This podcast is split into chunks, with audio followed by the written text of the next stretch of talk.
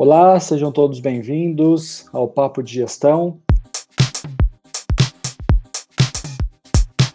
Uh, hoje aqui estamos com um convidado ilustre uh, para conversar sobre quais são as competências de, uh, esperadas para uma gestão moderna e disruptiva. E para esse papo, né, aqui em conjunto com nós da Dream Shaper, a Dream Shaper que é uma plataforma online de aprendizagem baseada em projetos. A gente está com esse é, novo projeto né, de fazer aqui materiais é, sobre a gestão educacional 5.0, né, tanto se fala da educação do professor 5.0, a gente também está trazendo esse contexto para dentro da gestão educacional, temos uma gestão educacional disruptiva e moderna. E hoje, para a gente conversar sobre esse tema, temos aqui é, com gente o Guilherme Sinta, que é Head de Inovação da Next. Tudo bem, Guilherme? Tudo bem, tudo bem, Felipe? Como é que você está? Tranquilo? Obrigado pela presença, é um prazer estar aqui contigo, compartilhar um pouco da sua experiência, né, desses conteúdos que a gente vai falar aqui hoje para o pessoal. Obrigado mais uma vez. Obrigado a você. Então, começando aqui, Guilherme, eu queria que você contasse um pouco da sua trajetória né, no ensino, contasse um pouquinho para o pessoal como é que foi essa sua trajetória, onde, como você chegou, né, a ser o head de inovação da Next, né, e contar um pouquinho da Next também. Perfeito. Então, é, explicar bem, eu acho que eu vou começar do final, né, o que a gente está fazendo hoje, mas depois eu vou bem lá atrás, porque eu gosto de falar bem do início mesmo, né. Então, é, hoje a Next, né, ela, e aí esse nome aí a gente ainda deve mudar o nome, porque você tem noção, é super novo. A gente começou esse ano porque Hoje a gente é uma área de inovação dentro do grupo educacional chamado Eleva. E a gente recentemente se tornou uma nova unidade de negócio dentro desse grupo educacional chamado Eleva. A Eleva, né, são, hoje a gente tem 140 escolas, são 80 mil alunos ao redor do Brasil. É, a gente também tem material didático próprio, tem um, é, um sistema de ensino. E aí, quando a gente junta nossas soluções todas, a gente atinge mais ou menos 350 mil alunos é, e recentemente, né, com a aquisição que a gente fez uma empresa chamada Agendedu, que se junta a gente na gestão da Next, que é esse braço de inovação, a gente chega aí a mais ou menos 800 mil alunos atendidos pelas soluções que a gente, que a gente oferece. É, mas isso é o que a gente é hoje, né? Então, nossa rede de escolas, sistema de ensino, tecnologia, enfim. Mas começa lá atrás é, como um sonho. E esse sonho vem de várias pessoas que se juntaram nesse, nessa história, mas a minha trajetória começa muito antes. Começa com a minha mãe. Né? E eu acho que eu sempre gosto de dar esse passo atrás, porque é, ele é muito significativo de, do que eu faço hoje. Então, é, a minha mãe é a pessoa, assim, a educadora mais intuitiva que eu conheço. Ela não, não é formada em pedagogia, não é uma educadora é, por formação, mas ela, é, ela é uma educadora nata, né? Ela nasceu para isso, de fato. Uhum. Um privilégio, eu tive a sorte, né, de que a minha mãe, quando é, eu nasci, eu sou o segundo filho, tenho irmão é, mais novo, mais velho, três anos mais velho. Quando eu nasci, ela parou de trabalhar para ficar com nós dois. E aí ela, ela tem uma, uma, capacidade intuitiva, como eu falei, porque ela percebeu que nós dois somos muito diferentes, né? Temos muitas semelhanças, muitas diferenças. Então, é, eu era um menino que, muito novo, eu queria aprender a ler de qualquer jeito. Eu olhava uma placa, ficava nervoso que eu não conseguia ler aquele negócio. E, e, aí minha mãe começou a ler comigo, né? Na verdade, ela começou a ler antes da escola, ela começou a ler historinha e tal, e eu fui pegando e aprendendo, turma da Mônica, essas coisas. Uhum. Meu irmão, que é um cara super bem sucedido, inteligente pra caramba, assim, isso não quer dizer nada sobre quem ele é hoje, mas sempre foi fazer o esforço dele na hora dele. Assim. Então não foi aprender antes. Aí minha mãe queria, ah, vamos ler, Duda. Ele, ah, não precisa. E aí minha mãe, o que, ela fazia? Enquanto comigo, ela simplesmente lia comigo, me apoiava, né? Tipo, comprava as revistinhas que eu precisava. Com meu irmão, ela começou a criar armadilha, né? Então, sabia que meu irmão gostava ali de, de ciência, dinossauro. Ela pegava o jornal o Globo, né? A gente é do Rio, dobrava, botava na página de Ciência e Vida, na cima do café da manhã. Então, chegava meu irmão, sentava e via aquele negócio, ele lia, né? Porque é interessante para ele, contextualizado, né? E aí a minha mãe sentava, ela já tinha lido o material previamente, então ela já estava fazendo modelo de sala de aula invertida ali, né, com ele, uhum. na frente dele e discutia o tema. Então, apesar de parecer, nossa, mas é, ele não se interessava por ler, ela entendeu que a forma de lidar com nós dois deveria ser diferente. Então, esse é um exemplo claro dessa intuição que ela tinha. E, cara, são várias histórias. Ela fazia as nossas provas todas contextualizadas. Ela, é, eu aprendi inglês porque ela parava o filme, né? Na época era DVD estava saindo, era DVD na área 1, né? Que era, só tinha DVD em inglês. Ela parava legenda e lia a legenda para mim para que eu pudesse. Então, ela gastava as quatro horas para ver um filme, mas para que eu pudesse aprender inglês com ela traduzindo para mim. Então, criança aprende qualquer coisa, né? Então, eu aprendi inglês dessa forma. Então, assim, é, isso tudo para dizer que a minha educação foi uma educação é, muito, muito, muito personalizada e com muito amor e carinho. Né? E é um privilégio enorme que eu tive na minha trajetória. É, pulando mais à frente, eu fui um aluno, tal, aquela coisa toda, entrei na, entrei na faculdade e aí eu falei, cara, eu tenho, tive toda essa sorte né, de poder ter a chance de estudar em boas escolas e tal. Quero fazer alguma coisa pelos outros. Né? Eu falo que às vezes essas coisas certas pelos motivos errados. Então, é, eu tinha 18 anos na época, estava no Rio de Janeiro, aí tinha vários jovens de comunidade, eu falei, ah, coitadinhos, vamos aqui, né, fazer coisas boas pelos outros. E comecei a dar aula de matemática para alunos de, de, de, baixa renda, de comunidades próximas da minha faculdade, que estavam é, na transição do fundamental para o ensino médio, e eles se preparavam. Então, era um ano ali de preparação para eles poderem passar para as provas e tal. Para provas ou particulares com bolsa, ou provas seletivas para ensino técnico, é, colégios federais, coisas do gênero. Então tinha um foco mesmo de é, uma capacitação posterior, não eram para passar em provas do colégio mesmo, né? Não, era para ele passar nesses, nesses vestibulinhos, entre aspas, vamos dizer. É, era, era nessa visão de, ah, vamos passar para essas provas, porque daí eu vou fazer um ensino médio melhor, vamos dizer assim. E aí, eu falo que eu comecei pelos motivos errados, porque depois, quando eu comecei a dar aula para os meninos, eu falei, cara, eu que tenho muito que aprender, né? Tipo, é impressionante o quanto esses meninos, cara, eu com a idade deles, 13, 14 anos, eu nunca faria o que eles faziam. Eles gastavam 10 horas do sábado para estudar, para poder passar nessa prova. Assim, eu não tinha essa capacidade de, de, de consciência de que isso era relevante para mim. Né? E, e aí, cara, eu aprendi mais. Então, assim, eu lembro, tem um, um aluno particular, que eu sempre conto a história, que é o Júlio, que eu comecei a dar aula com 18 anos. Para quem é professor sabe, a primeira vez que você entra numa sala de aula sem saber nada, né? Cara, aquela, cara, o que eu estou fazendo?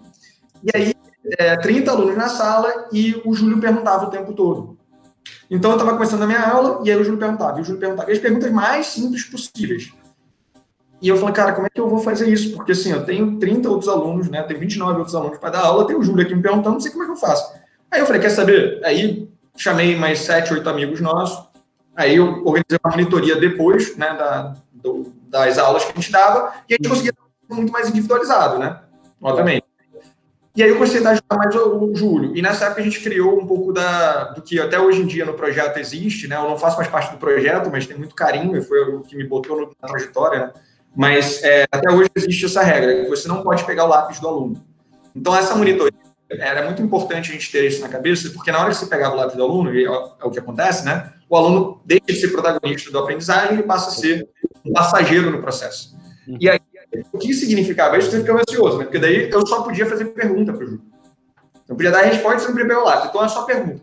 E aí aquela coisa. Então, 50 minutos de monitoria, eu fazia uma questão com o Júlio, mas eu tinha certeza que aquela questão que ele tinha feito, ele tinha entendido.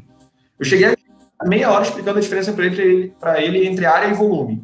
Mas eu sabia que ele entendeu a diferença entre área e volume no final desse, desse tempo.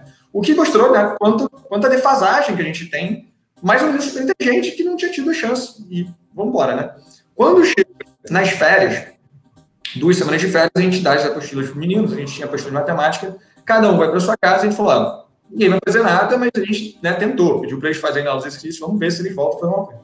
E o Júlio volta e me entrega, um filme Sintra, né? Sintra, você pode, por favor, corrigir aqui para mim? Eu falei, corrigir o quê, Júlio? A apostila. O garoto tinha feito a apostila. Eu falei, cara, isso aqui... Beleza. Aí eu fui lá, vi, o garoto tinha acertado, errado, mas tinha evoluído claramente. Eu sei que nessa coisa toda, é, no final do ano, o Júlio era o melhor aluno da turma. Ele disparou na frente de todo mundo. E aquilo foi muito, muito, muito marcante para mim. Né? Eu entendi o quanto que é relevante, o quanto que a gente tinha capacidade de ajudar, mas beleza. E quando eu falo ajudar, né, eu acho que ajudar não é a palavra certa, né, mas de, de apoiar, de, de, de, juntos a gente construir algo, né, que depois eu fui cada vez mais entendendo o quanto que a gente constrói junto o ambiente educacional. Né? Sou formado em economia, né? Então, estou fazendo faculdade de economia, na faculdade de economia, na PUC do Rio de Janeiro, que é onde eu fiz, todo mundo vai para o mercado financeiro, basicamente. Então, lá fui eu. Trabalho no mercado financeiro.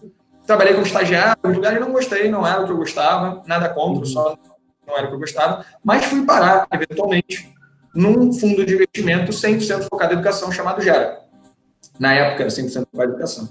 E aí, quando eu cheguei lá, 21 anos, é, isso era 2012, a gente aprendendo tal, sabe, só fazia ideia do que eu estava fazendo, e a gente tinha essa coisa de construir essa rede de escolas, né, que não tinha nome, não tinha nada. E aí, um dos meus primeiros trabalhos era literalmente pegar o telefone e ligar para a escola para tentar ver se a gente comprava. Era um negócio meio maluco, ninguém entendia o que a gente estava fazendo, vamos tentar. É, mas com um investidor super legal por trás, Jorge Paulo Lema. Então, a gente tinha, eram muitos novos, eu acho que a idade média provavelmente era 25 anos. E aí, mas tinha um investidor legal por trás, que obviamente apoiava e ajudava muita gente a conseguir construir. Uhum. Durante dois dois anos, entre 2012 e 2014, a gente foi construindo e concebendo o que veio a ser a Eleva Educação, que é essa rede, de, como, eu, como eu falei. O que eu fazia nesse período era, é, me perguntaram o que, que eu queria fazer. Né? a gente é muito assim, o que, que você quer fazer? Eu falei, cara, eu quero, eu acho que eu tenho que entender mais sobre negócios, então vai ser muito bom se eu trabalhar nesse negócio aqui que a gente está criando de, né, de, de fundo de investimento para criar esse negócio de escola, porque tem um outro negócio que a gente estava fazendo que era um fundo de venture capital para trabalhar com a EdTech só, eu quero ficar mais focado nesse aqui, mas, ao mesmo tempo, eu acho que a gente tem que entender tudo sobre educação. Então, eu quero estudar muito sobre o tema. Eu falei, se a gente vai focar só em educação, a gente tem que entender melhor todo mundo. E aí foi o que eu fiz. Assim, me matei de estudar sobre aquele negócio. E aí eu fazia basicamente entender o que é mercado, grandes tendências, e ao mesmo tempo apoiava a tomada de decisão financeira, gestão, M&A, fusão de aquisições. Nessa jornada, é, em 2014, a gente cria a Eleva, é, e aí eu comecei a trabalhar para dentro da Eleva, ainda no Gera, e o que eu fazia ali era um pouco de, desde, cara, sistema de precificação, expansão de unidade, até coisas mais pedagógicas, formação, criação de programas de formação de professores, é, ajudei a criar o LIVE, né, que é o nosso programa de habilidades socioemocionais. Então, fui fazendo um pouco de cada coisa para ajudar a criar o que veio a ser Eleva. Em 2014, e aí em 2015, já no segundo semestre, é quando eu chego o pessoal, a, a já estava olhando para outro investimento, que veio ser a Spot, né, que que se chamava cultura inglesa, a gente comprou e transformou hum. no esporte. E aí o que eu falei foi, cara, eu gosto muito disso aqui, mas eu gosto mesmo é educação básica, né? Eu já estava como sócio agora dentro do, do, fundo, eu quero continuar na Eleva e eu quero criar uma área de inovação. E o pessoal olhou para mim e falou assim, Sintra, legal, só que você tem 24 anos, você não tem nada sobre escola. Eu falei, cara, mas eu já fui professor, não sei o que lá, pô, eu leio muito. Só não. Eu falei, o que, que eu leio então? O pessoal, não, você não vai ler nada não. Você vai tocar uma escola. Eu falei, ah, tá bom. Sim, Aí eu sim. o investimento foi tocar uma escola. Então eu fui para Vila Valqueira, que é subúrbio do Rio de Janeiro, mil alunos, 100 professores, 50 funcionários e, e, passei um ano e meio lá como gestor, né? Tocando escola. E assim, muito, super desafio, obviamente, eu tinha 24 anos quando eu comecei, então também, de novo, você vai ver que na minha trajetória em geral não sei o que eu estou fazendo, obviamente também não sabia, mas e eu brinco foi meu MBA foi lá, né? Foi tipo onde eu realmente claro. sobre gestão, gestão educacional. Deu certo, a escola cresceu, tipo, teve um legal lá. E aí me chamaram para tocar uma rede de escolas nossa, que foi inclusive uma das redes que eu ajudei a comprar lá atrás, que foi super legal o ciclo, e eu fui tocar o colégio. Daí já era outro desafio, que eram 17 escolas, eram 6.500 alunos, é, então outro, outro tipo de desafio. Eu sempre falo que educação não tem desafio mais fácil ou mais difícil, sabe? É, a coisa mais difícil que eu já fiz foi tocar uma sala de aula de sétimo ano, quando gente estava criando o currículo de habilidades socioemocionais, e a gente não tinha um currículo pronto e a coordenação não apoiava muito na época. Então, assim, muito mais difícil do que as 17 escolas lá que eu tô falando. Deu certo também. Então, depois de dois anos tocando esse negócio, o pessoal chegou e falou assim: sabe aquele negócio que queria lá em 2015 criar? Então, ano passado me chamaram e falaram: hora de criar. Aí eu vou para a Eleva, crio a área de tecnologia educacional. A gente já tinha né, softwares que atendiam as nossas escolas, mas o que a gente sentia falta era alguém olhando com uma visão de produto. E aí, o desafio foi criar essa área de tecnologia educacional e desenvolver isso vindo um pouco do background de gestor, né, de alguém que vivenciou escola, eu vivi muito também próximo mais EdTech, porque existia um fundo de investimento EdTech, então, e pesquisa. Então, juntamos os três, agora eu tinha que aprender como eu desenvolvo o produto. E deu tudo errado, foi ótimo. É, é, a gente teve duas coisas básicas, tá? A primeira coisa foi, precisava investir muito mais, então a Leva saiu, é, quadruplicou o investimento em desenvolvedores e times de tecnologia, a gente mudou a forma de desenvolver, é, com um time que a gente tinha, não dava para dar vazão e suporte a tudo. E a outra coisa que a gente aprendeu é que a gente precisa quebrar melhor o problema. Então, assim, eu estava tentando, né? A gente estava tentando como leva, ao mesmo tempo inovar e manter o básico ali funcionando. O que, que a gente faz hoje, tá? É, a gente é, desenvolveu o que a gente chama de horizonte de inovação. Não é que a gente desenvolveu, a gente está aplicando o que se chama de horizonte de inovação, né? Então tem o horizonte 1, que são melhorias incrementais ao seu negócio, né? coisas que você faz para melhorar. Horizonte 2, criação de novos negócios adjacentes ao seu próprio. E horizonte 3, inovação disruptiva. A área que eu toco hoje em dia é, é horizonte 2 e 3, ou seja, a gente desenvolve novos negócios e a gente olha lá para o futuro para desenvolver as teses de inovação do grupo. Enquanto isso, e aí o recurso que você deveria gastar é 70, 20, 10, de tempo, pessoas. Eu uhum. Tese, né, junto do, do Anderson, do pessoal que veio até da Ginedu da aquisição, de outras pessoas do nosso time, pelos 30% em tese. Eu digo em tese porque a gente não está nem próximo disso, porque tem muito que a gente aprender ainda para poder falar, não, vamos realmente alocar 30%. Então a gente está numa fase realmente de, de aprendizagem enorme. Eu estou nessa curva né, de aprendizagem. Demais. E assim, mas esse ano a gente já a gente está fazendo algumas coisas diferentes. A gente trabalha em dois grandes aspectos. Um aspecto cultural. Então, culturalmente falando, tá? É, a gente trabalha com uma série de processos de gestão de inovação interna, a Eleva, é, a, apoiando todo o, o, ecossistema da Eleva a repensar a forma como a gente trabalha. E o segundo a criação de novos negócios em si. A gente pode fazer isso por aquisições, como foi o caso da GPDU, investimento, a gente é investidor da Pontui, que é uma, que é uma empresa de, de redação, é, a gente pode é, criar do zero empresas. A gente está criando uma empresa chamada Lupa, que é de avaliações, então é, simulados. Ah, legal. A gente tem o Tech também, que é de ensino maker. Ou a gente pode é, fazer parcerias. Então, por exemplo, a gente está fazendo uma nova versão do material didático totalmente digitalizada, uma parceria com uma empresa chamada S. Então, é, a gente sempre olha para o que vai ser lá para frente, como a gente traz isso para a realidade a presente e como a gente uhum. desenvolve disso. Então, assim, a história é longa, tá? Mas eu gosto de terminar ela com o Júlio.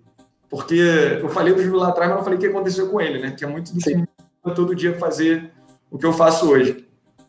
Cara, o Júlio, ele, eu perdi contato com ele, mas eu todo ano eu perguntava, eu contava a história para meus alunos na primeira aula, porque era uma história que para motivar e tal. Claro. E um chegou uma vez e levantou a mão e falou assim: eu não acredito em você, eu não acho que você está falando verdade, eu acho que o Júlio não existe. Eu falei, pô, mas cara, mas você acha que estou mentindo na primeira aula? Assim, não, eu acho. Beleza, vamos lá. Aí eu entrei lá no Facebook, procurei o Júlio, achei, de vez em quando serve para alguma coisa. Falei, aí, Júlio, como é que você tá? Lembra de mim? Ele falou, pô, lembro sim, não sei o que. Eu falei, me conta aí o que está acontecendo com você. Ele falou, cara, é, eu, eu, tinha ido para o Ceará, né? Eu tinha pedido contato dele porque ele tinha voltado para a cidade dele no Ceará. Mas eu estou no Rio, estou estudando com uma bolsa numa, num curso pré-vestibular chamado Pense, que por acaso é parte da rede Eleva, não tem nada a ver com isso. Foi por acaso que ele foi parar com essa bolsa integral lá. E estudando para fazer engenharia elétrica. Eu falei, cara, cara, não saber matemática fazendo engenharia elétrica, já tem uma coisa interessante. Beleza, ele conta, boa notícia, má notícia. Bom, a má notícia é que eu tirei C na prova da UERJ, que é uma prova, se tirar C, significa que é difícil você passar. É possível, uhum. é difícil. Falei, cara, Júlio, mete a cara, tantos vestibulares, tipo, você tem outra chance, embora. E a boa notícia? A boa notícia é que eu gabaritei a prova de matemática. E aquilo ali, eu, é isso, entendeu? É essa motivação diária de tipo, cara, tem muito Júlio por aí, cara, tem muita gente boa. E a gente pode, pode ajudar a melhorar esse negócio. Então, acho que é claro, é claro. Não, e, e, é legal esse, esse recorte que, que você trouxe, é, Cinta, é, que é exatamente essa próxima questão que eu ia trazer para você, né? É, quais são os desafios que mais te motivam ou te motivaram desde o início da carreira? Sei que nessa sua história tem muito dessa questão, né? Mas acho que a história do, do Júlio é um exemplo é, gigantesco disso, né? Dessa motivação que você tem, desse interesse para trabalhar com esses desafios que você comentou, né? Que na educação é, a gente tem vários e não tem muito esse do maior ou do menor, né? Todos são desafios, é, mas queria que você aprofundasse um pouquinho mais também com esse gancho, né? Que você trouxe da história do Júlio. Não, perfeito. Eu acho que é, para mim, assim, acho que quando é muito fácil também eu contar a história atrás e parece que foi tudo pensado dessa forma e obviamente não foi, né? Mas, é, mas eu digo que hoje, quando eu conto minha história, eu, eu tendo a começar a falar da minha mãe, porque, assim, quando eu entendo a própria educação do Júlio, né? Porque o, o grande desafio que eu tenho, na verdade, é, é escalar a minha mãe. O que você gostaria de fazer? Cara, eu gostaria que cada criança pudesse ter uma mãe como eu tive, né? Uma educadora como eu tive. E eu sei que não é viável. Né? Então, assim, é, a minha. Quando você pensar numa imagem, né? Imagina que eu começo a minha educação como uma educação personalizada, individualizada para mim, né? Minha mãe me educou. Quando eu vou para esse é, momento em que eu vou dar aula pela primeira vez lá com 30 alunos e conheço o Júlio e começo a pensar, a gente criou um, depois ali, além do Júlio, os outros alunos também, tem vários outros alunos que saíram, que hoje são professores, inclusive, do próprio projeto. A gente criou, conseguiu nesse, nesse ecossistema ali do PCS, que é esse projeto, é um, um ecossistema de tranquilidade, de poder perguntar, de, de uma educação que tem essa humanidade, né? E, e, que é o que possibilita um aluno aprender rápido. É, deixando de lado né, toda essa, essa, todo o trauma que a gente vai deixando. Né? Então, assim, o que é muito interessante é que dentro do, do que a gente faz no PCS, eu brinco que assim, 50% da minha aula era é, conteúdo, 25% era ensinar macete de prova e os outros 25% era terapia, cara. Sim. É, consegue, é tipo, vamos embora, é tipo, cara, desiste, ó, não desiste não, porque a gente às vezes chega muito machucado nessas etapas. Então, ali a gente conseguiu, nesse microcosmos, criar um mecanismo muito positivo de, de aprendizagem, né? É, aí, quando eu olho o Júlio, a minha experiência, depois o Júlio e esse ecossistema, eu falo, cara, como é que eu escalo mais? E aí, quando eu vou trabalhar em escola, eu falo, cara, agora eu consegui fazer isso de alguma forma com mil alunos, porque é, tem algumas histórias, pode conversar mais sobre, sobre isso, quando falar de gestão, mas assim, tem algumas histórias de como é que eu consegui, com o meu time, a gente criar um, um mecanismo dentro da, da, da, da, escola que os alunos se sentissem é, à vontade para conversar, perguntar e como isso impactou positivamente é, o sistema como um todo, os professores. E aí, quando eu vou para o colégio, né, de novo, quando eu saio de uma escola para 17, como é que eu faço em 17? E agora, trabalhando com tecnologia, como é que eu faço isso com 800 mil? Como é que eu faço assim? É, e lembrando, o que é interessante é que, em algum momento do passado, é, eu estava lá falando com o Júlio, pensando no, nos milhões né, de alunos. Hoje é o contrário. Eu penso nos. Eu, eu, estou trabalhando com 800 mil alunos de alguma forma, ou atuando, mas eu penso no Júlio. Uhum. E é muito forte, porque não sou eu, no final do dia, Guilherme Sintra, ou o pessoal da, do, do NES, que vai estar na ponta conhecendo cada Júlio. A gente só está ali dando suporte. O que a gente faz hoje é como é que eu consigo dar as estruturas para empoderar as pessoas que efetivamente estão fazendo educação na ponta para dar a melhor experiência de aprendizagem para o contexto em que você está. Então, hoje eu, eu ressignifiquei muito o meu desafio, não como desafio do tipo, ah, eu quero alcançar milhões de alunos, mas como o, o desafio de criar tecnologias que humanizam. Uhum. A, a, escala é consequência natural desse processo. Então, eu acho que é muito daí, assim, acho que eu fui vendo é, é, esse desafio da relação humana, que é o que mais me motiva, entender como é que o humano se relaciona, como é que a escola é, é, é, é, funciona como uma série de seres humanos convivendo e conseguir ajudar e apoiar essas relações. É isso que me motiva.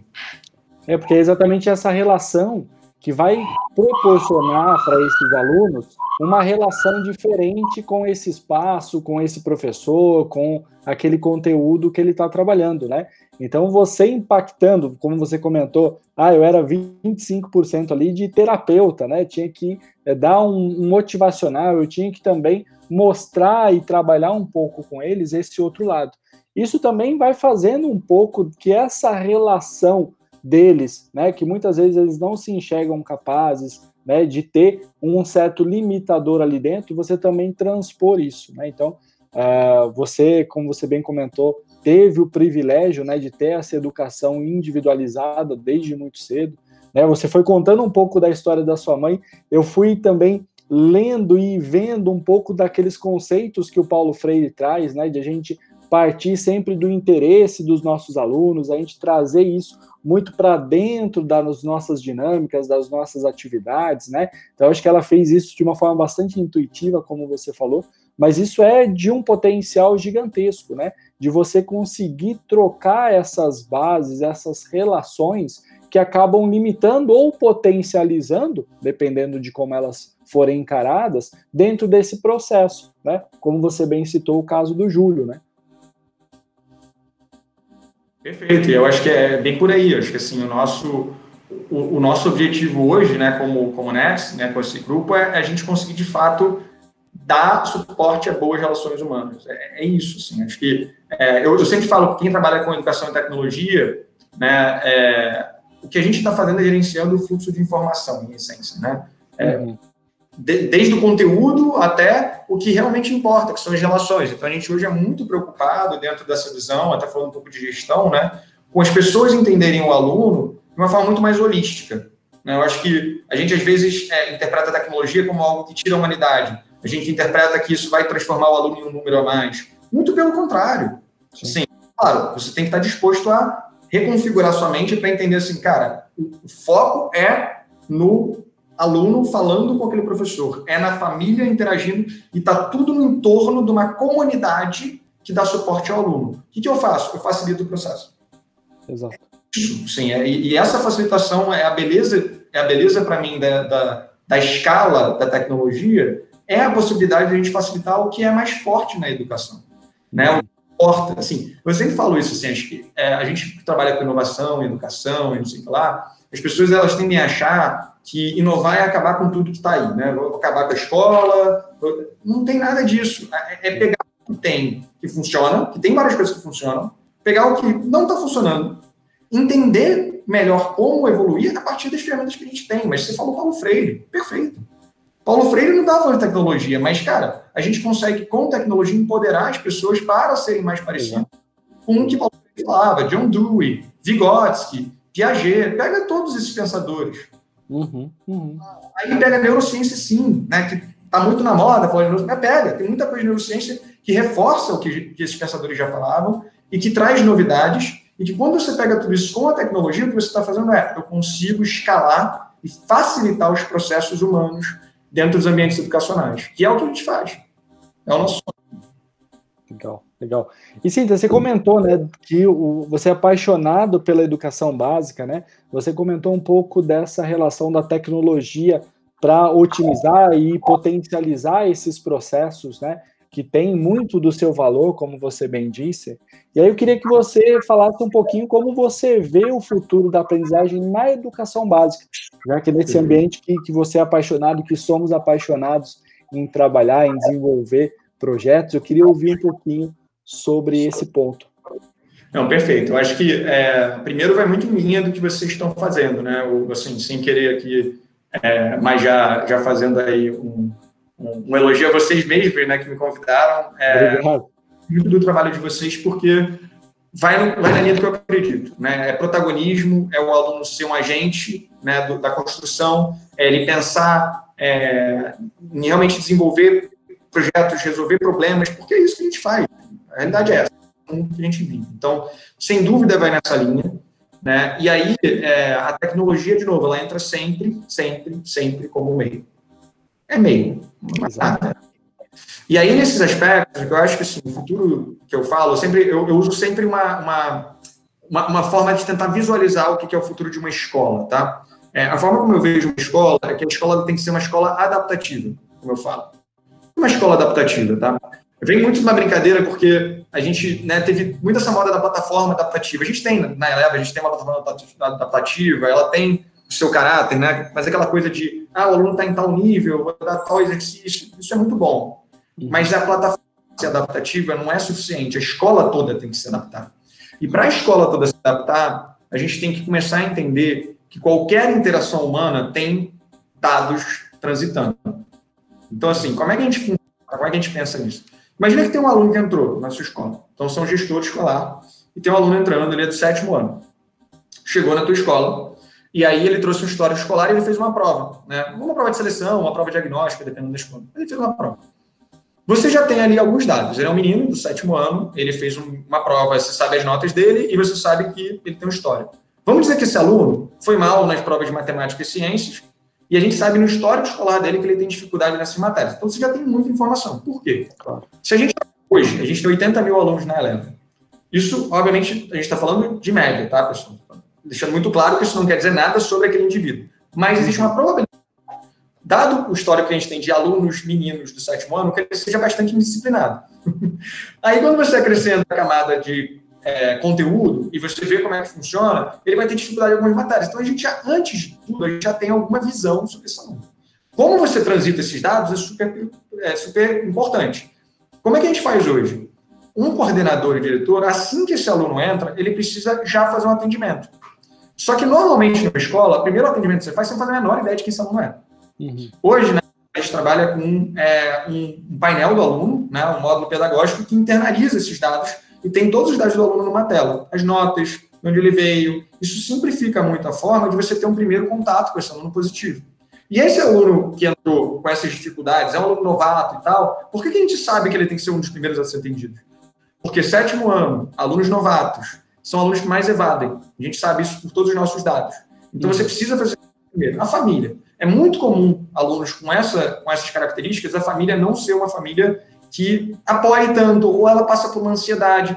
Então, a gente tem conteúdo socioemocional, a gente tem uma série de elementos dentro do nosso ecossistema que a gente pode apoiar a família e falar, cara, tem esse tipo de conversa com o seu filho, apoie dessa maneira. Né? E quando você vai pensando no professor, se tem um aluno ali, né, esse aluno, por exemplo, Tiago, que a gente está chamando, é, tem, esse professor tem outros 29, Tiago ou Júlio, enfim, tem outros alunos que estão com essa relação. Você consegue passar para o professor uma noção de como funciona. É isso que eu falo da escola adaptativa, onde os dados estão transitando para que as relações humanas sejam mediadas de uma forma que o humano, quando interage um com o outro, tenha a melhor forma possível de interagir. Isso tudo vai na linha do que eu estou falando de protagonismo também. Porque, entenda que eu esses dados aqui desses, desses agentes estarem concebendo, mas o aluno tem que ter acesso às informações também. E a, o desenvolvimento que a gente faz nesse processo todo é o que eu acho que, para mim, é o papel da escola. Sempre foi e hoje cada vez mais é. O papel da escola hoje é desenvolver o aprender a aprender, é desenvolver a metacognição. Então, o aluno, é, às vezes a gente fala assim de autonomia, independência, e isso é maravilhoso. Só que as pessoas têm estágios diferentes e metacognição, autonomia, independência, isso é desenvolvido. A escola precisa ser capaz de ajudar esse aluno a desenvolver isso, e é parte do processo cognitivo é, e, e, do processo que a gente tem que construir, inclusive emocional, esse desenvolvimento das pessoas dentro da escola, né? E do aluno, e portanto do aluno. Então, esse ecossistema é a escola que eu vejo no futuro. É uma escola em que o aluno é protagonista do seu próprio, protagonista do seu próprio desenvolvimento, em que os agentes desse meio todos têm acesso a, a ferramentas para dar suporte para que existam boas conversas. Uhum. Porque a boa conversa, realmente, uma aula é uma boa conversa. Isso que a gente está fazendo é uma boa conversa. Sentar com o aluno, chamar ele depois de ter feito uma besteira na escola, bater um olho no olho, isso é uma boa conversa. E a tecnologia está em prol de todo esse ecossistema de boas conversas. São boas relações que fazem uma escola mais humana. Então, para mim, essa é a escola do futuro. Você olha e fala assim, nossa, mas isso é uma escola, né? Eu falei, é, é uma escola. É uma escola com facilitação do processo que realmente vão na linha do que o aluno precisa. E daí eu acho que talvez a grande coisa diferente que eu trago é que, que não é tão diferente assim, mas é papel da escola nesse processo, né? E eu acho que daí vem o papel escola é o aprender a aprender. É isso. Não é o conteúdo específico, é o aprender a aprender. Que legal, que legal. E, e você comentou bastante dos alunos, né? É, que a escola tem que potencializar essas boas conversas, como você comentou, né, de trazer esse aprender a aprender. É, e, e, como é que você tem visto o perfil dos alunos? Né? Você tem sentido que esses alunos da educação básica têm mudado? É, como é que você enxerga essa questão do perfil desses alunos da educação básica hoje em dia? Perfeito. Acho que minha visão sobre isso ela está um pouco diferente da média das pessoas, tá? Eu acho que tem muita gente que fala assim, não, mas os alunos mudaram. Eu não acho que os alunos mudaram, eu acho que todos nós mudamos, né? Não estou nem falando, não tô nem falando de pandemia, não. Estou falando assim, cara, é, tá tudo mudando. É, o ser humano, tem, a, gente, a gente tem uma dicotomia que é complexa, que é a gente evolui como humanidade, como ser humano, em termos biológicos, um pouco devagar. Porque isso tudo é, é uma questão de evolução, né? Uma questão de evolução biológica. Mas a gente evolui em termos é, intelectuais mais rápido do que o nosso corpo suporta. Então, a gente cria alguns mecanismos abstratos, algumas concepções de mundo, e a gente começa a abstrair as coisas achando que agora a, os mais jovens estão mudando muito mais. Não, não estão. Só que eles estão desde o início da vida deles é, entupido de informação na cabeça, entupido de coisa caindo. Então não é que o aluno mudou, é que a, a humanidade está num contexto diferente. Você, a né? como um todo, né? Tá tudo tá mudando. Então assim, se eu nascesse anos antes, eu ia ter a mesma relação que esse aluno. Enfim, é o contexto de onde eu nasci é muito diferente. Então, assim, eu acho que a primeira coisa que a gente tem que entender é, antes de mais nada, é entender como funcionam os seres humanos. Né? Então, pedagogia é fundamental, porque precisa entender isso, psicologia é importante. Não quebrar essas caixinhas também, né? A gente precisa. Ah, pedagogia, super legal, vamos beber dessa fonte, vamos beber da neurociência, vamos beber da educação, vamos beber de várias fontes. porque a gente precisa entender o ser humano como um todo, entender o contexto. E aí, quando eu olho para isso, o aluno mudou? Diria que sim, né? Se a gente bota, esse aluno ele está parte do novo contexto e que as pessoas que estão educando esses alunos, adultos, né, que estão participando desse processo de educação junto aos alunos, tiveram uma infância diferente. Então, assim, mas isso sempre aconteceu. O que a gente pode, talvez, é, assim, a, escola é, por definição, uma, uma instituição intergeracional. Né? Por definição, as pessoas de várias gerações estão transitando ali dentro. Sempre foi assim. O que eu acho que talvez a gente possa falar é, tá mais rápido. E essa agilidade nas mudanças talvez deixe a gente um pouco mais ansioso.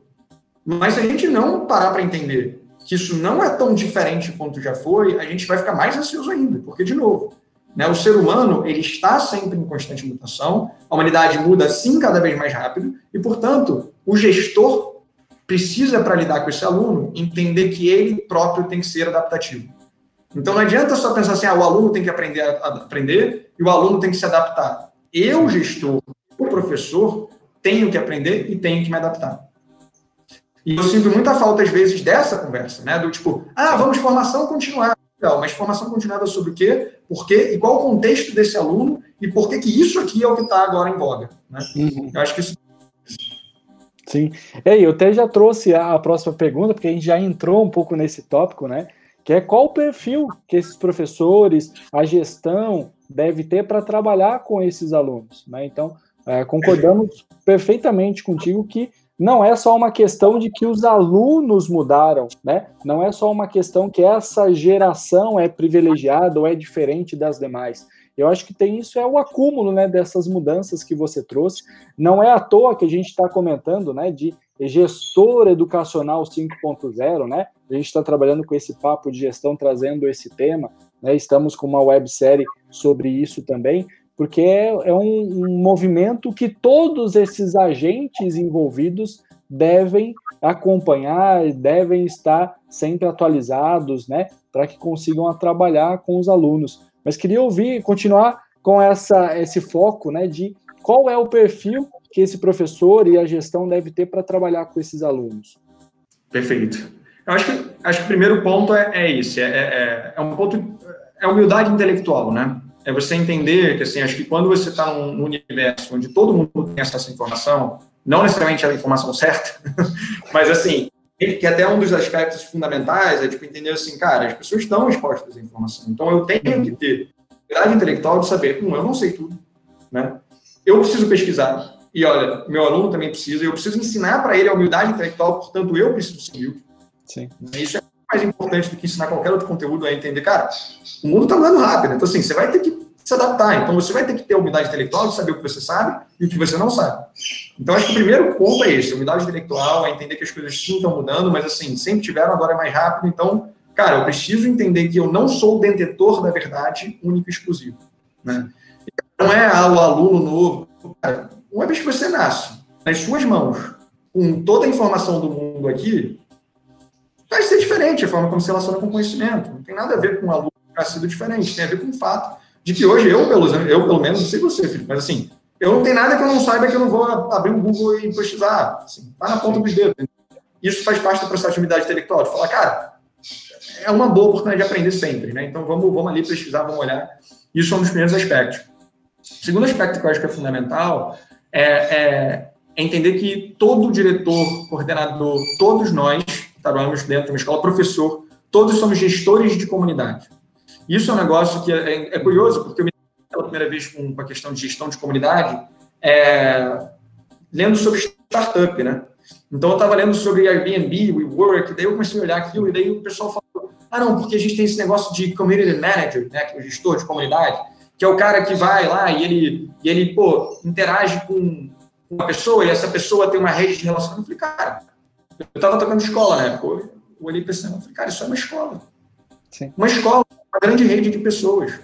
Então, assim, que é o maior desespero da escola? Todo mundo sabe, né? WhatsApp. Esse é o maior desespero de qualquer gestor educacional. Esse é muito claro do porquê que o gestor 5.0 precisa ser o gestor que pensa em comunidade. Sabe como é que eu lidava com o WhatsApp nas minhas escolas?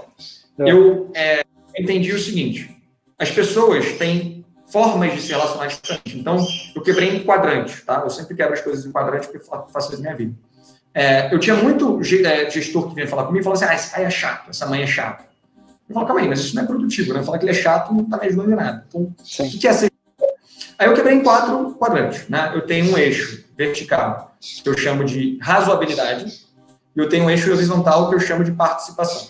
A razoabilidade é a capacidade que você tem de escutar. Você está disposto a escutar o outro, ouvir o que ele tem e, portanto, está disposto a entender, compreender, empatizar e, portanto, chegar a algum lugar melhor. A escola é uma comunidade, então nós queremos chegar a algum lugar. Um líder, a comunidade precisa entender que nós temos um objetivo como comunidade escolar. A outra coisa é participação. Então a família vem, não vem, ela participa, e tem várias formas de participação, né? Cada vez mais. Então, assim, ela participa no grupo do WhatsApp, ela lê os comunicados que eu mando no aplicativo, ela lê e-mail, ou ela vai às reuniões, né? Sabendo que as famílias têm realidades diferentes. Algumas que não conseguem ir, não é porque não quer, não conseguem, enfim. Então, são esses, esses eixos, né? Razoabilidade, participação. O que, que acontece? Se você tem uma família que participa muito e é razoável, você tem um mundo que a gente chama dos parceiros, né? Pai parceiro. Então, todo mundo ali, essas pessoas que, cara, que maravilha. É o cara que vai nas reuniões e ele apoia, ele te dá ideia, pô, é ótimo. Aí você tem né, o que eu chamo do ativista negativo, que é o cara que participa muito, mas ele não é razoável, ele não está disposto a discutir, ele não vai falar com você, vai ser um negócio super complicado. Aí você tem do lado esquerdo abaixo, ou seja, você tem a pessoa que não é razoável nem participativa, é o que eu brinco que é o pavio curto. Para quem trocar conhece, aquele cara que chega lá no final do ano, quando você tentou 500 vezes ligar, vem para a escola, tem que... e aí a pessoa fala, cara, meu filho está repetindo, como é que isso pode acontecer? E você, cara, mas eu tentei te avisar 500 vezes, você nunca veio à escola. É o pavio curto. E você tem os, os seguidores, né, que são os caras que não participam tanto, mas são razoáveis, quando eles estão lá, escutam. O gestor de comunidade, o diretor, coordenador ou professor que se entende dessa forma, ele entende que é sua responsabilidade gerenciar isso. Uhum. Então, quando essas caixas, não é falar assim, existe essa pessoa que é assim e essa pessoa que é assim. Você tem um diagnóstico de como a sua comunidade educacional funciona. E lembrando o seguinte, você nunca vai ter a maioria dos pais participativos, das mães, né, dos responsáveis participativos. Nunca é exagero, mas é muito improvável. Né? Quando eu falo de assim, a maior vai estar, porque as pessoas têm vida diferente. Então, normalmente, uma escola vai ter uma minoria. O que você não quer é que a maioria esteja né, sendo não razoável. Você, como gestor, tem que ser razoável. Você, como gestor, tem que o tempo inteiro estar tá se portando de uma forma a entender a dor do outro, a ser empático, a ser vulnerável, a se colocar de uma forma em que a comunidade escolar entenda que você tem sim uma visão, uma liderança, você entende o que está acontecendo no mundo, você tem a unidade intelectual de perguntar o que eles acham e você junto quer construir algo melhor. E aí você vai ter mais pais que se tornam de ativista negativo para parceiro. Isso é o mais curioso. É muito mais comum sair alguém de ativista negativo para parceiro do que um seguidor virar parceiro. Porque é mais difícil você mobilizar a parte da, da participação. Porque às vezes a pessoa não tem. Mas o cara que está na sua escola sempre e que você consegue convencer de que faz sentido, essa pessoa vira o seu maior parceiro na escola. Então, a compreensão do gestor de comunidade, né, do, do diretor como gestor de comunidade, é algo, para mim, que é fundamental do gestor 5.0, porque sem isso, ele não consegue mobilizar a escola e a comunidade que ele lidera para chegar a sempre estar se adaptando aos novos rumos, aos novos tempos que vêm. E só uma coisa que é curiosa: depois de eu estudar isso pelo, pela via da startup, eu testei isso em escola, funciona. É, e aí depois eu treinei, eu treinaram meus diretores, os diretores do colega foram treinados para isso. E eu fui para Singapura ano passado, que foi uma super sorte, assim, de eu poder ter ido. Fui, fui pela Fundação Lema e tal. E lá entre os pilares da formação do professor está líder comunitário. O professor em Singapura é entendido como líder comunitário. E tem responsabilidade sobre a comunidade escolar. Então, assim, essa visão né, do educador, de forma geral, e do gestor, principalmente, como líder comunitário, ela é fundamental para conseguir ter essa escola adaptativa, essa escola que se compreende, se renova e que tem um equilíbrio e que tem um ambiente saudável de aprendizagem. Legal. É, e, e, você vai, é, esse termo né, do líder, ele diz muito por si só, né, porque é uma questão de eu estar junto com essas pessoas, é, batalhando e lutando para chegarmos nesse bem comum comunitário. Né? Então, a gente ter essa questão da liderança mesmo, eles entenderem que você está ali com a mesma tarefa e os mesmos desafios que eles têm, né, você acaba quebrando um pouco dessas barreiras, né, desses termos que você citou que eu achei muito interessante, desses ativistas negativos, porque às vezes essas pessoas têm muito da questão de uh, ele é um inimigo ou uma pessoa contrária daquilo que eu estou buscando, daquilo que eu quero para o meu filho. Né? Então, quando você se abre para isso, você se coloca essa disposição, você também tem todo esse processo, essa preocupação de engajar essas pessoas para estarem contigo, você vai quebrando um pouco desses muros, desses preconceitos, que às vezes é, essas pessoas têm de forma bastante inconsciente, mas é porque muitas das vezes o pai é só é chamado para a escola para ouvir uma advertência, para ouvir algo que ele não necessariamente gostaria de ouvir, que ele não sente confortável em ouvir. E ele nunca é chamado para participar, para dar a sua opinião, para ver o que, que, pode ser feito de diferente. Né? Então a gente acaba criando mesmo muros, vamos separando em blocos essas pessoas e depois a gente reclama desse do resultado dessa divisão, né? Perfeito. E eu acho que é um negócio que é interessante que você traz, né? Porque a expectativa da família, né? A expectativa da família, em geral, essa expectativa. São duas coisas que eu acho que são muito fortes, né?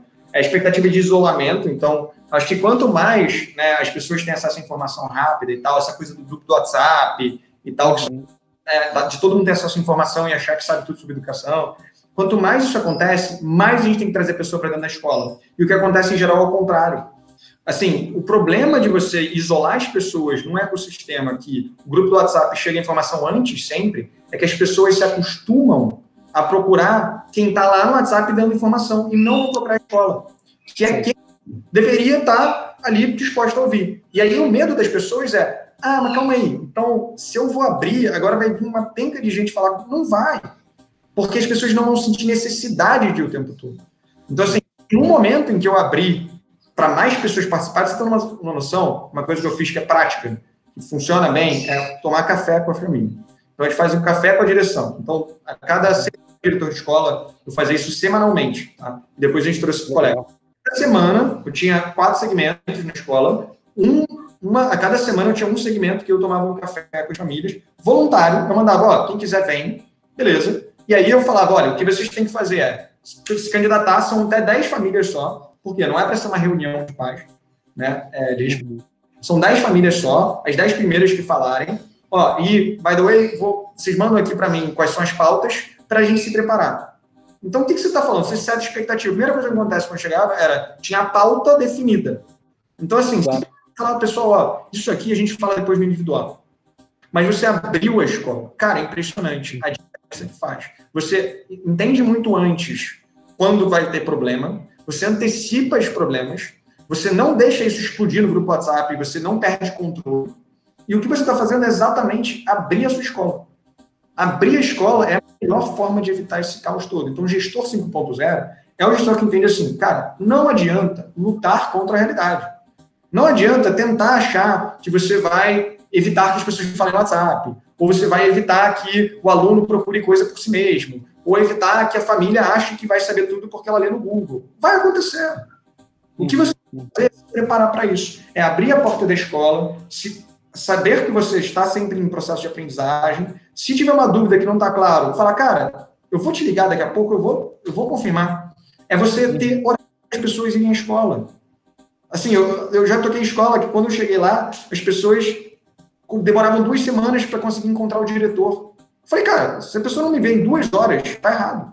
Ele, quer dizer, não necessariamente alguém da coordenação, né? Se eu estiver ocupado. Então, assim, não pode. Tem que marcar horário. E tem que ter hora para a pessoa te ver. Cara, acaba com a questão. As pessoas vêm menos. É isso que as pessoas não entendem, porque elas não querem estar o dia inteiro na escola. São poucas as famílias. Se você pegar uma minoria. Então, assim, ser um gestor 5.0 significa entender isso. Que é um processo de etapa,bilidade que é um processo de comunidade, é uma liderança de comunidade. E é um trabalho conjunto, em prol de um objetivo comum. Né? A escola não eu sou a escola e vocês são os alunos e a família. É nós somos uma comunidade e vamos trabalhar em prol de aprendizagem comunitária. Eu tenho uma frase que eu falo que é a escola é o lugar onde as pessoas se juntam todos os dias para serem um pouco melhores do que elas foram no dia anterior. E aí quando eu falo as pessoas se juntam todos os dias, são as pessoas todas. Assim, você tem noção, eu, eu, eu tinha reunião com, com os faxineiros da escola para falar sobre o papel deles na comunidade escolar. Sim, né? é importante. Eles, olha, pessoal, as pessoas vêm visitar para a reunião de pais, eu quero cada um de vocês falando oi, bom dia para as famílias. Ah, mas eles não falam. Eu falei, cara, eles estão errados.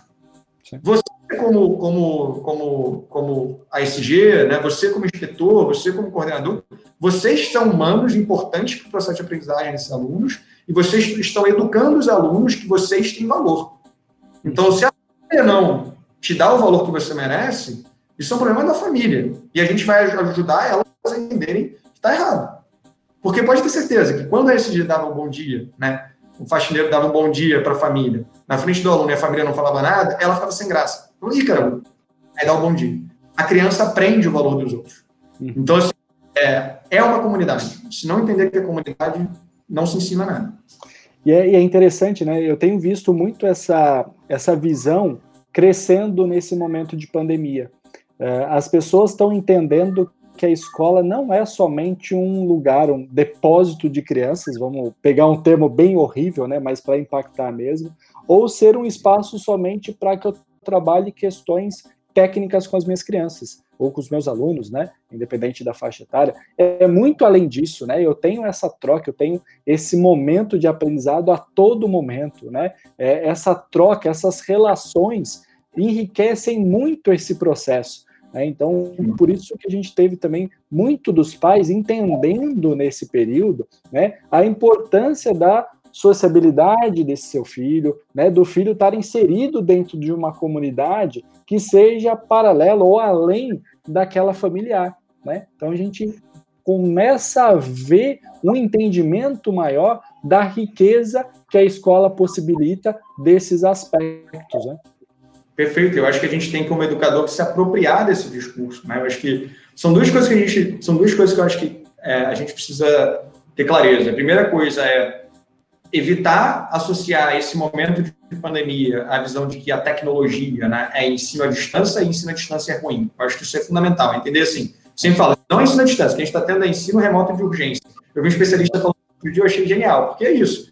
Ninguém aqui está falando que isso aqui é o modelo que a gente quer, não é. Né? É, então, assim, a primeira coisa. agora, né? É, é o que deu para fazer, né? Então, é evitar que a gente tenha essa visão do tipo, ah, então não dá certo, tecnologia, não. É, é, o que, que funcionou, o que, que não funcionou e aprender a partir disso. O segundo é exatamente o que você falou, Felipe, é se apropriar e falar assim, cara, você entendeu que a escola é uma comunidade de pessoas, né, e que é tão relevante quanto ou mais o conteúdo que a gente está passando, esse aspecto humano aqui dentro do processo, uhum. tem que estar muito claro. Porque daí, a própria forma de você gerenciar uma comunidade escolar talvez seja facilitado quando você mostra assim, cara, o que você faz impacta a educação do teu filho. Uhum. Se, você, se você faz para bem ou para mal, o teu papel dentro da comunidade escolar é relevante, inclusive dentro da sua casa. Uhum. E você tem um pouco do discurso atual, que muita gente tem, que aquele discurso assim, nossa, que eu ouvi disso sendo gestor escolar é, ah, a, a escola, ela, como é que é? A escola ensina conteúdo, educar e educo eu. Nossa. Sim. Falei, cara, é fundamentalmente um, um erro isso. É um erro fundamental que existe controle sobre onde as pessoas estão aprendendo cada coisa. Não existe isso. Não existe. E aí, hoje, eu espero né, que nós, gestores, consigamos é, nos apropriar desse discurso para deixar claro, cara, a gente viveu essa experiência. Uhum. A experiência de como é você não ter um ambiente de socialização. A gente vai ter crianças saindo disso com questões sérias. Assim, e, e, as pessoas, assim, criança pequena, com, com, problemas de socialização que a gente vai ter que lidar. Então, as famílias vão precisar entender que elas são parte do ecossistema e que a forma como a gente trabalha junto impacta um ao outro. Isso é parte fundamental do que é uma escola.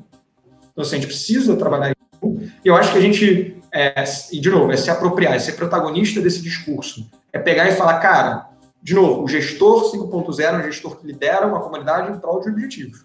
Né? E o objetivo nosso tem que ser, voltando dessa doideira que a gente está vivendo, conseguir ter uma escola que leve o melhor do que a gente aprendeu, porque eu tenho certeza que todo mundo aprendeu coisas boas. Né? Mas o que, que são essas coisas boas? E o que, que não funcionou e que, beleza, é isso, entendemos que não funciona. A gente foi forçado a viver um está sendo né, forçado a viver um experimento social radical. Mas como todo experimento social, né, você pode aprender coisas boas com ele. Então vamos tentar melhor se apropriar disso. E é um momento ótimo para você também se arriscar, assumir um pouco desse risco, que muitas das vezes as escolas têm um certo receio, né, por ter ali uma certa zona de conforto, ela ter ali uma certa noção do que funciona, o que não funciona, até pela vasta experiência, né, que muitos têm. Mas esse é o momento mesmo que a gente pode se colocar num papel de assumir alguns riscos calculados ali, é, testar algumas questões né, exatamente para esse aprendizado que você foi bem citando, a gente ter esse avanço. Eu entendi o que funciona, o que não funciona, eu vou ter um processo muito melhor daqui para frente, exatamente porque eu aprendi ao decorrer desse processo que eu tive que criar de, de última hora, né? Eu tive que ser obrigado a refletir, a pensar e a construir uma solução, uma maneira com que eu não ficasse parado nesse período, né? E a gente viu isso, foi muito interessante você trazer esse ponto, porque a gente teve uma experiência muito legal assim, esse ano nessa liderança toda aí, né? Porque a, a, a, Eleva hoje, a gente tem mais de 4 mil professores, né? Uhum. Então, é, é uma super comunidade né, de educadores. E a gente, dentre outros processos que a gente faz dentro da, da Eleva, a gente tem um processo que, que é um processo de criação de comunidades de, de interesse, de aprendizagem. Então, uhum. a gente trabalha com, com um conceito chamado TES, é, Tentativas, Erros e Soluções, que ele, ele tem uma TES inicial, que é uma TES que são, é um grupo de pessoas, é aberto para todas as pessoas da empresa, que a gente discute problemas de dentro da organização, uma pessoa atrás, são 5 a 10 minutos falando, e 30 minutos outras pessoas falando sobre o que elas acham. É isso, semanalmente. Então a gente já discutiu de tudo, como aumentar a diversidade da empresa, até tipo, como melhorar a logística, e assim, como são pontos de vista muito diversos, isso traz um valor gigantesco para a comunidade toda da, da empresa. Né? Mas, o que a gente percebeu durante é, essa crise toda, né, é que os nossos professores estavam é, informalmente, o que é maravilhoso, criando suas comunidades autônomas de aprendizagem um negocinho chamado WhatsApp, de novo, né? Então, Sim. assim, é, basicamente as pessoas estavam trocando muita ideia legal sobre o que, elas estavam fazendo de legal, não estavam. Eu falei, cara, é o seguinte, vamos lá. Aí chamei o pessoal da Eleva Mais, que é o programa de formação de professor, a gente se juntou e falou, vamos fazer isso virar oficial? Uhum. Então, social para as pessoas. Sim, não é obrigatório, não, é voluntário, mas assim, que elas possam trocar ideia e discutir com pessoas de qualquer realidade diferente. A gente tem escola no Brasil inteiro. Vamos fazer esse negócio acontecer? Vamos. Aí criamos o TEP. TEP é Troca de Experiências Pedagógicas. É, a cada 15 dias, 50 minutos, já para ser o tempo de aula ali, né? A brincadeira é. E aí, de novo, traz um tema e as pessoas trazem. Então, como engajar os alunos no ensino híbrido? Foi o primeiro tema. Não, no ensino, não, no ensino remoto. Primeiro tema. Cara, não tem noção do que sai de ideia. Os professores absurdamente satisfeitos, porque é uma hora que o professor, né, que a gente sempre fala como professor, às vezes tem uma profissão é, que é solitária em muitos momentos, né? Porque entra e sai de sala, não sei o que lá, tá sobre... E aquilo é o momento em que você vê as pessoas compartilhando boas ideias, boas práticas. E a gente sai toda, a cada 15 dias, sai com uma série de boas práticas para infantil fundamental 1, para fundamental 2 e para médio. E olha que legal, a gente, para fazer esse negócio, para entender que tinha valor, a gente foi fazer uma pesquisa antes para falar, será que a gente faz esse negócio mesmo?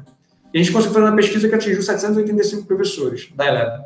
Desses 785, 84% dos professores falavam que estavam trocando muito mais com outros professores durante a pandemia. e 7% dos professores falavam que essas trocas estavam melhorando muito ou melhorando a forma como eles davam aula.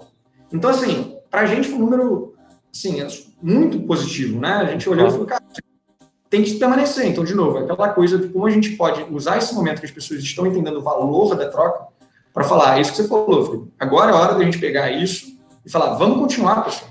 Não é porque voltou ao normal, alguma hora aí que vai voltar, a gente espera. Não é porque voltou a gente a ter aulas presenciais e tal, que agora a gente para de falar de novo e cada um entra na sua sala, cara. Olha que bom que, foi. Né? Os horrorosos que a gente viveu, olha que bom foi trocar com as outras pessoas. Como é que a gente consegue continuar com isso? Então é muito legal você ver o professor de é, Maracaju, né, lá em Mato Grosso, falando com o professor é, do Rio de Janeiro, com de Belo Horizonte, sobre como é que é a experiência deles em sala de aula, nessa sala virtual nesse momento. Né? Mas isso para a gente foi. rico que é, né? Demais, é demais. Legal. E, e, entrando um pouco né, nessa questão é, que a gente está falando, né, de que vocês enxergaram essas oportunidades, né, vocês estavam abertos a, e atentos a essas questões, né, de como é que vocês podem se aproveitar dessa, desses elementos, desses processos e ações que estavam acontecendo, né? Eu queria entrar um pouquinho nesse ponto, que é a pergunta né, norteador aqui é, do nosso papo de gestão de hoje, que quais as competências esperadas para uma gestão educacional moderna e disruptiva? Queria que você abordasse um pouquinho dentro, né, especificamente disso. É, acredito que é esses elementos, né, está muito relacionado com esse perfil também que você comentou anteriormente. Eu queria ouvir explicitamente de você das competências esperadas desse profissional. Perfeito. É, eu acho que tem uma, o primeiro aspecto que é, que é, que é um aspecto relacional, né? Como você se relaciona com o outro. Então, assim, é, não tem um perfil específico de pessoa, mas tem algumas coisas que você tem que fazer, né? Você tem que de escutar o outro. Então, a escutativa é fundamental. Porque a escola é um organismo vivo, né? E ela é mais viva ainda durante o momento em que a gente está vivendo. Não só, de novo, a pandemia fez a gente ter que mudar completamente. Então, você vai ter que estar tá sempre escutando outra pessoa para falar, cara, onde é que eu, onde é que eu boto meu barquinho, né? Mas a gente tem que ah, que, cara, não é ah, acabou a pandemia, tá tudo bem. A gente vai ter novo ensino médio, a gente vai ter a BNCC sendo a gente vai ter Enem mudando, a gente vai ter uma série de mudanças que, cara, não, não é só a regulação e não é só a pandemia. Cara, o mundo está mudando muito rápido. Né? Então a gente ouve muito, todo mundo fala, ah, mas a escola mesmo há 200 anos, não sei o que lá. Mas eu, o que eu sinto muito é, um, primeiro, tudo bem, é difícil mesmo mudar a escola, mas outro, cara, o quanto que você parou para ouvir quem está do seu lado em vez de ouvir, sei lá, um teórico X, que é, não tem muito valor, mas quem está do seu lado é quem vai estar tá participando com você da mudança. Então, nem que você pegar o teórico que importa, pegar o Paulo Freire mesmo, que é a Vigos, e falar, cara, beleza, como é que a gente faz isso aqui na nossa escola, né? E eu sinto que as pessoas, às vezes, não conversam com quem está do lado. Então, a escuta ativa é muito relevante, tá? Outra coisa que o gestor é, tem que ter, e que está relacionado a isso, é começar a aprender a lidar com dados. De novo, não estou falando que precisa ser um estatístico ou precisa ser mestre em trabalhar, não é isso você precisa saber que dados têm relevância. Né? Eu sempre falo que dados contam uma história. Então, assim, que a gente, né, na Next, a gente trabalha muito com a lógica de que a gente quer trazer para as pessoas informações relevantes, dados que as pessoas possam se relacionar melhor, né? E o gestor tem que entender que isso é válido para ele, né? Que cara, assim, não é o qualitativo da escuta tem que ser também transformado em anotações e tal que você vai poder revisar e você vai poder analisar dados quantitativos, porque essas duas coisas é o que faz com que você consiga, de fato, aproveitar o melhor que a tecnologia te traz, né, para você ter uma escola que, de fato, se adapte continuamente à realidade que a gente está vivendo. Uhum. É, tem que ser, como eu já falei, né, um, um, líder de comunidade, o que significa que você tem que conseguir ser capaz. De novo, não tem que ser o cara mais carismático do mundo e tal. Você tem que conseguir transmitir a mensagem de para onde a gente está indo. Uhum. Então, não tenha como, que não transmita assim, cara, educação para a gente significa tal, né? É uma escola que, que vai estar tá ali, né, boiando ali, né, a deriva do que acontecer no mundo. E o mundo vai mudar. Então, assim, você, você tem que estar tá, é, aprendendo a ir rumando o barquinho, não pode estar à deriva. Mas você também não achar que você controla, porque senão controla. Então, é, tá, tá então vamos ajustar. Então, tem que ter também um processo que é que eu sempre falo, tomada de decisão, né? Como é que um gestor 5.0 toma decisão? E aí o tomador de decisão 5.0, vamos dizer assim, ele trabalha com o processo de adaptação contínua da tomada de decisão. Então você nunca pode achar que você está tomando a decisão certa. Você está tomando a melhor decisão com o nível de informação que você tem hoje. Uhum. Então, quando você uma nova ferramenta, quando você vai contratar um professor, perfil X. Dado o contexto, dado a realidade, dado os dados que você analisou, as escutas que você teve, você, você considera que você está tomando uma decisão que é a melhor que você pode tomar nesse momento? Esse é o mindset, essa é a mentalidade que eu acho que tem que ter. Então, não é uma mentalidade do tipo, existe o certo, existe o errado. Porque a mentalidade do tipo, cara, eu sei o que eu tenho que fazer, é o que faz a gente ficar parado. É a mentalidade que faz a gente falar assim, ah, não, mas a escola sempre foi assim. Então, assim, é isso aí, né? Não, não tem muito que mudar. tipo, cara, não, a escola, assim, e é muito curioso, né? O quanto que a gente fala que a escola é mesmo há 200 anos e reclama, e a gente continua fazendo a mesma coisa, mas, mas eu sei que é difícil. Eu sei porque eu já fui dar aula é, em sala de aula com tablet e o negócio travou e eu perdi 10 minutos de 50 minutos da minha aula. Eu sei porque quando você vai falar com o professor, o cara tá com esse medo com razão.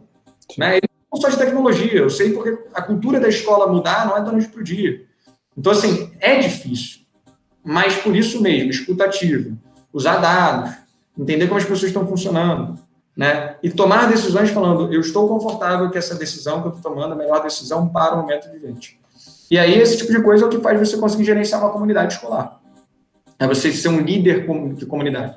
É você conseguir passar uma visão para as pessoas. É você poder se comunicar e levar todo mundo no mesmo barco que você está. Né? E, de novo, essa construção, essa liderança, ela não é só sua. Também é muito claro que a liderança, quando eu falo da liderança, não é que o líder é o cara que fala o certo e faz o certo, todo mundo vai. Por isso que a escuta é importante. Uhum. O líder ajuda a unir a comunidade em prol de levar até os próximos passos que são, são necessários num mundo que está mudando muito rápido. Então, não sei se eu respondi muito é, exatamente. Não, com, com certeza, com certeza respondeu. Acho que ao longo da nossa conversa, né, a gente foi respondendo um pouco dessa, dessa questão. Eu acho que, que só de a gente trazer é, um pouco mais da clareza dessa importância de como um gestor educacional 5.0 deve se portar, né? Então, é, saindo um pouco ali do pedestal, digamos assim, de que ele é o dono, né, daquele, de tudo que acontece, ele tem que ter o controle, como você bem disse, de tudo e mais um pouco, né, é, dentro que ocorre naquela instituição, né, ele se colocar dentro, para mim fica muito claro isso, a questão da liderança, da humildade que ele deve ter para conseguir estar aberto para fazer essa escuta ativa, né, ele já vai conseguir transformar muito das práticas que ele tem dentro da instituição, né, e até ir trazendo exemplos para outras pessoas que vão apoiá-lo também nesse processo. É porque, como você bem disse, ele não vai conseguir transformar tudo sozinho, mas vai aos poucos também mostrando essas possibilidades, trazendo essas pessoas a noção de que estamos todos no mesmo barco e temos que todos remar né? Por mais que ele esteja à frente desse barco, não é ele que vai remar sozinho, não é ele que vai dirigir isso sozinho e escolher qual o caminho que vão seguir. Né? Então, acho que ficou muito claro essa, essa sua fala. Uh, queria agradecer muito, né, mais uma vez, uh, o Guilherme Sintra por estar aqui com a gente. Uh, eu acho que, Guilherme, a gente tinha papo aqui para mais alguns episódios, né? Mas acho que. Ia chegar um chupinho aqui, mas tudo bem, né? Exato, exato. Mas a gente marca um novo papo, pode ter certeza disso. Guilherme, eu queria agradecer mesmo a, a sua participação, foi muito interessante uh, esse papo. Só para todo mundo ter visibilidade aqui, antes eu e o Guilherme estávamos comentando aqui, né, se preparando para fazer esse episódio. A gente estava ali, olha, acho que a gente vai ter muito pano para manga, a gente vai ter muito assunto para conversar, e de fato foi uma conversa muito proveitosa. Obrigado mesmo, viu, Guilherme? Obrigado demais a você, Felipe. Obrigado pela Dream Shaper aí, pelo convite. É sempre um prazer enorme.